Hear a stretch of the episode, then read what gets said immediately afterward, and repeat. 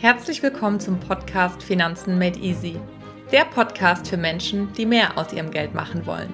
Mein Name ist Katharina und ich wünsche dir jetzt viel Spaß bei einer neuen Podcast-Folge.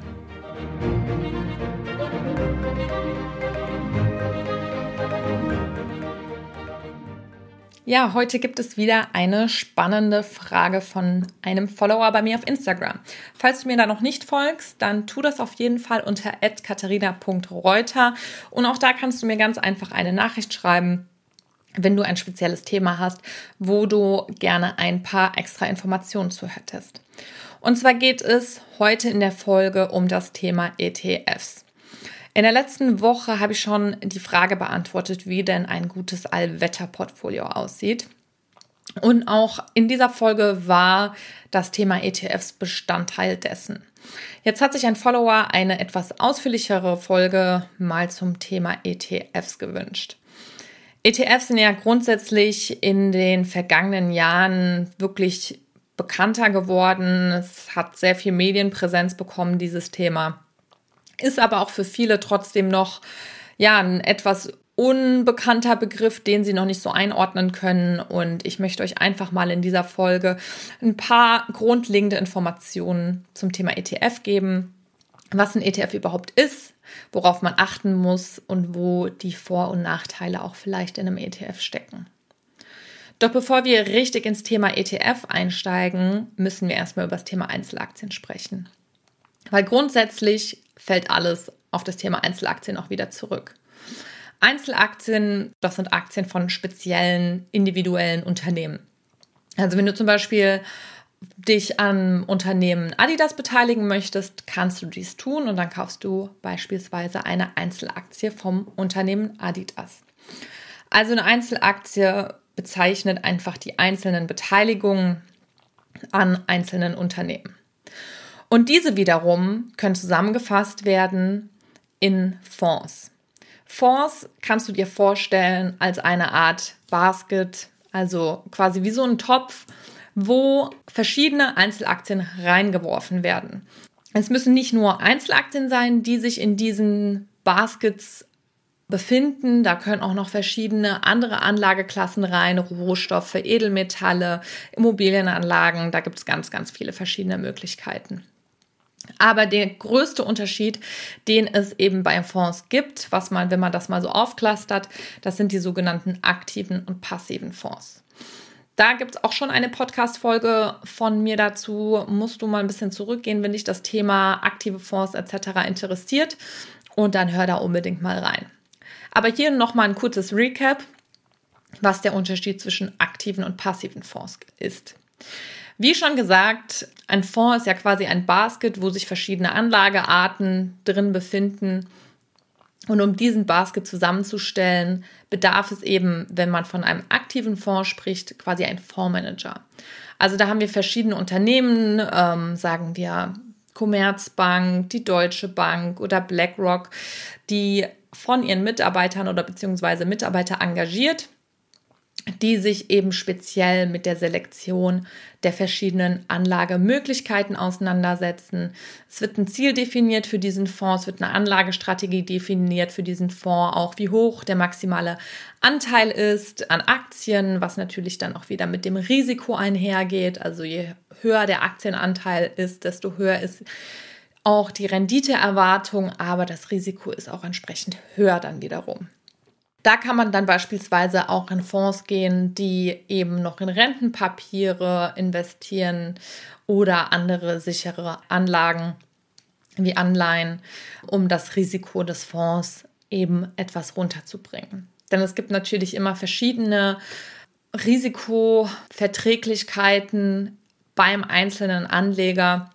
Also die ältere Generation, die auch vielleicht nicht mehr so einen langen Anlagehorizont hat, die möchten eher ihr Geld in was investieren, wo sie wissen, okay, ich mache jetzt nicht so eine Performance hier, aber mein Geld ist auch nicht so extrem Schwankungen wahrscheinlich ausgesetzt. Und wenn man eher in meinem Alter ist, also ich bin jetzt 27 geworden und ich spare natürlich auch für mein Alter vor, da habe ich natürlich einen längeren Anlagehorizont und kann das quasi aussitzen, die Schwankungen. Was jetzt aber der Hintergrund ist, du hast den aktiven Fonds und du hast den Fondsmanager, der eben entscheidet, wie der Fonds aufgebaut ist, was für Titel reinkommen, was für Titel rausfliegen und wie eben auch reagiert wird auf bestimmte Marktsituationen. Das muss natürlich bezahlt werden und so gibt es bestimmte Kosten eben dieses Fonds und die sind in der Regel höher als bei den passiven Fonds. Der lässt sich das natürlich vergüten und die Fondsgesellschaften muss sich das natürlich auch vergüten lassen, weil da einiges an Zeit ja, und Arbeit auch reinläuft. Und da ist es natürlich ganz klar, dass wenn das etwas aufwendiger ist, dass das auch teurer ist. Also es ist grundsätzlich so eine Philosophiefrage zwischen aktiven und passiven Fonds, worüber sich wirklich die Geister streiten. Und da kann man auch nicht sagen, was richtig oder was falsch ist. Meine Meinung ist, ich bin nicht so der Fan von aktiven Fonds eben weil auch bekannt ist, in sehr, sehr vielen Studien wird eben gesagt, aktive Fonds schlagen wirklich nur in sehr, sehr wenigen Fällen den Markt. Und was meint man damit? So kommen wir jetzt zum Thema passive Fonds. Also, wie gesagt, aktive Fonds werden aktiv gemanagt und passive Fonds orientieren sich am Markt. Da ist es so, wenn wir jetzt vom Markt sprechen, da gibt es ein bestimmtes Instrument, und das bedeutet Index, um den Markt eben abzubilden, um Menschen dabei zu helfen, Banken, Instituten etc. einzuschätzen, wie sich ein bestimmtes Land entwickelt, wie sich die Wirtschaft auf einem bestimmten Kontinent entwickelt, wie sich verschiedene Branchen entwickeln. Und so werden dann immer verschiedene Titel, also verschiedene Einzelaktien zusammengefasst und die sind einfach in einem Index vertreten. Der bekannteste Index ist sicherlich der DAX, habt ihr sicherlich gehört. Das ist Abkürzung für den deutschen Aktienindex. Da sind die größten 30 deutschen Unternehmen enthalten. Dann gibt es noch den MDAX, da sind die mittelgrößeren Unternehmen, dann gibt es den SDAX, dann gibt es den TechDAX, also es gibt ganz verschiedene Indizes eben auf den deutschen Markt.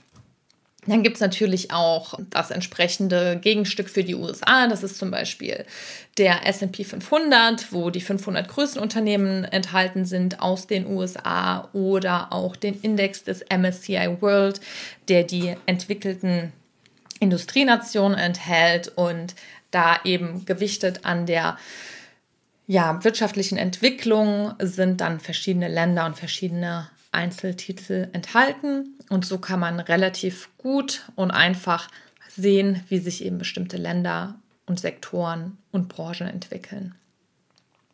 Das also zum Thema Index.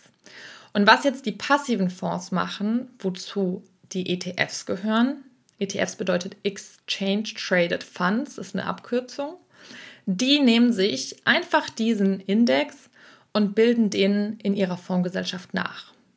Das bedeutet nämlich, wie ich schon gesagt habe, die orientieren sich am Markt und orientieren sich im Speziellen eben an einem Index. Was hier eben den Vorteil mit sich bringt, dass du keinen Manager brauchst, der sich mit viel Arbeit und Mühe oder auch weniger Arbeit und Mühe eben Gedanken macht, was für Titel und was für Anlagearten in den Fonds reinkommen sollen. Da wird einfach geschaut, okay, wie ist der deutsche Aktienindex aufgesetzt und da wird das einfach von der Fondsgesellschaft quasi nachgekauft.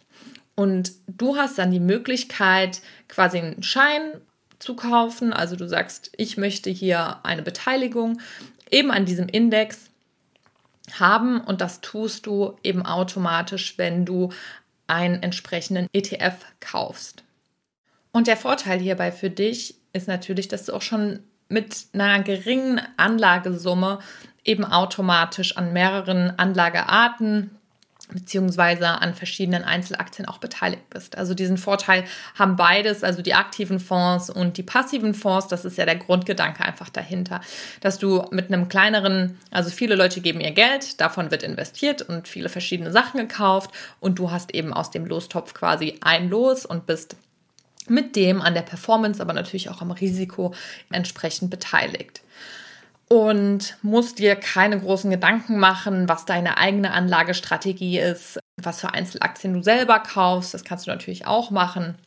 Aber das setzt natürlich ein gewisses Maß an Wissen, Kenntnis und auch ja Willingness, dass du einfach entsprechend Zeit auch da rein investierst, setzt das einfach voraus.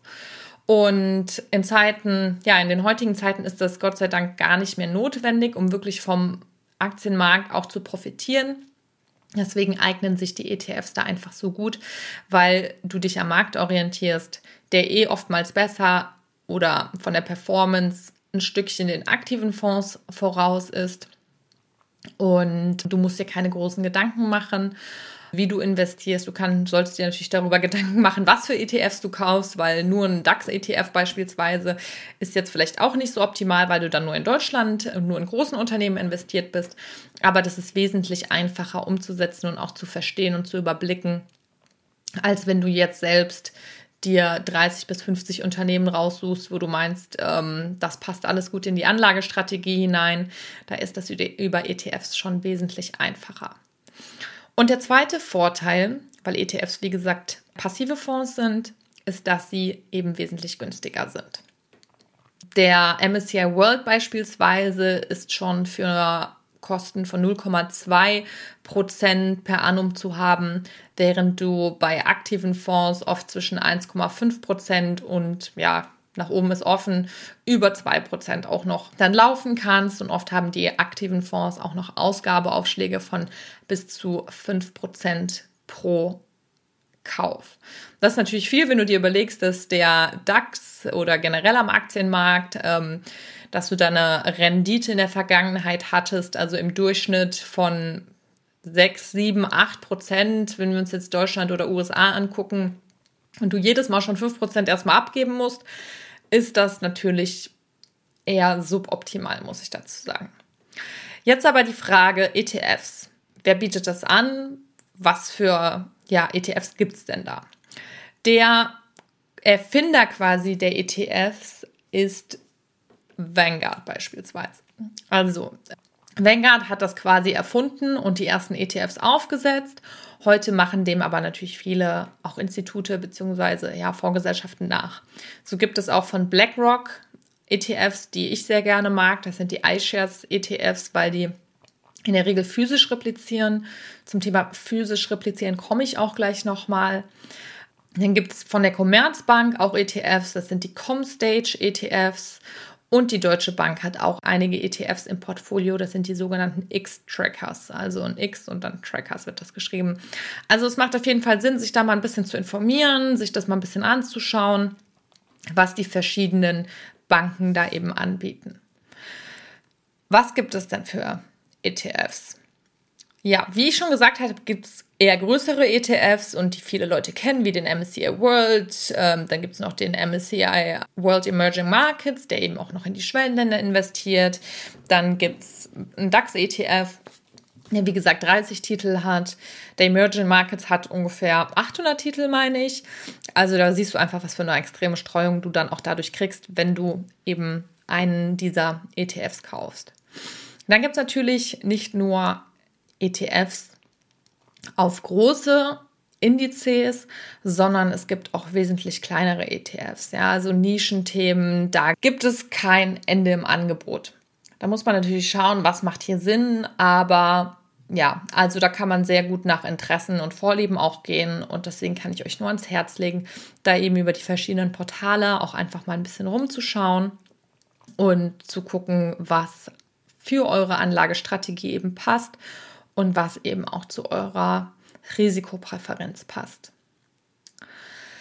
Was noch wichtig zu sagen ist, weil ich ja auch immer mal auf das Thema Währungsrisiko hinweise, ist, dass die ETFs auch in verschiedenen Währungen notiert sind. Also es gibt zum Beispiel den MSCI World, der eben in Euro notiert ist oder in Dollar und da gibt es aber auch noch verschiedene Stufen. Also wie sind denn die Einzeltitel notiert etc. Das ist alles ein bisschen komplizierteres Thema. Wenn dich das interessiert, geh auf jeden Fall auf meinen Account at katharina.reuter auf Instagram. Da habe ich mir das ganze Thema mal vorgenommen, um euch das leicht verständlich zu erklären. Denn wie gesagt, wenn du all deine Anlage beispielsweise nur in Euro hast, hast du natürlich hier ein Klumpenrisiko, dass du nur in einer Währung bist. Das ist natürlich nicht so schön, falls dem Euro mal was passiert. Aber auch so generell wegen Wechselkursen ist es immer gut, wenn du auch in unterschiedlichen Währungen investiert bist. Jetzt kommen wir noch zum wichtigsten oder ja, zu einem sehr wichtigen Thema für mich zumindest, ist der Unterschied oder die Frage Swap-basierte ETFs oder physisch replizierende ETFs. Das ist quasi innerhalb der ETFs einer der größten Unterschiede, die es gibt. Und auch da scheiden sich die Geister. Ich bin, wie man oft schon mitbekommen hat, ja absolut ein Verfechter von den physisch replizierenden ETFs. Das bedeutet nämlich, der Anbieter des ETFs geht hin und kauft wirklich die Titel eben nach, die in dem ETF enthalten sind und hält diese auch. Also die sind einfach in seiner Hand und du kriegst, wie gesagt, den Anteil davon.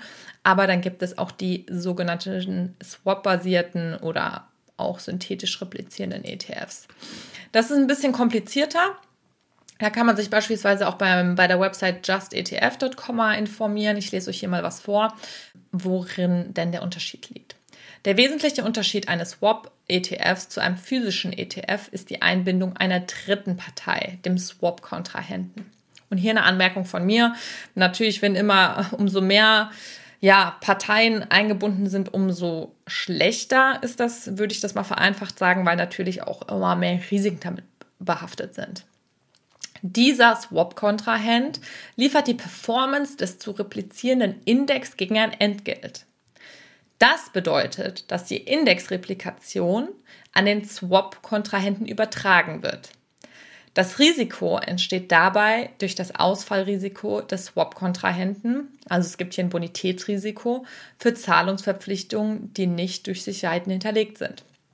Also wenn eben dieser Swap-Kontrahent, also diese dritte Partei in diesem Bunde, ausfällt für seine Zahlungsverpflichtungen, bist du in der Regel ja der Gelackmeierte, sag ich mal. Und das Kontrahentenrisiko ist dabei aber auf 10% des Nettoinventarwerts begrenzt, also des Fondsvermögens.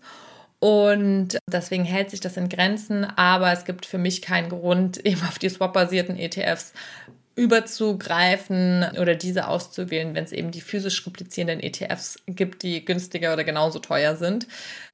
Und da wäre ich auch vorsichtig. Ich sehe immer viele Ratschläge oder viele Meinungen von verschiedenen Leuten, die sich nicht wirklich auskennen in dem Bereich und die sagen, nee, nee, Swap basiert es genauso gut, aber ich habe mit vielen Menschen, die eben hochrangige Positionen haben in Banken, in ja, verschiedenen Anlageinstituten gesprochen und auch die sind alle einstimmig eigentlich der Meinung, dass man darauf achten sollte, dass der ETF eben physisch replizierend ist und nicht swap-basiert.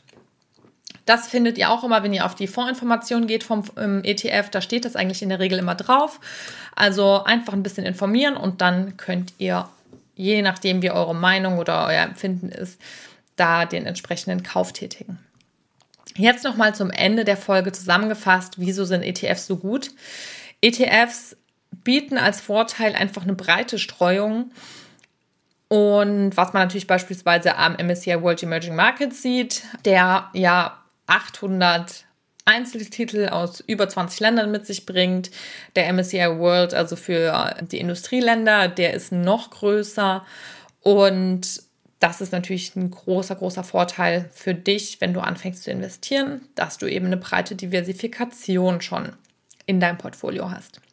Dann, wie ich am Anfang gesagt habe, die Performance ist auch ein Vorteil. Stichpunkt oder Stichwort den Markt schlagen. Also es ist in, je nach Studie wird wirklich davon gesprochen, über 85 oder auch über 90 Prozent der aktiven Fonds schaffen es nicht, ihren Vergleichsindex zu schlagen.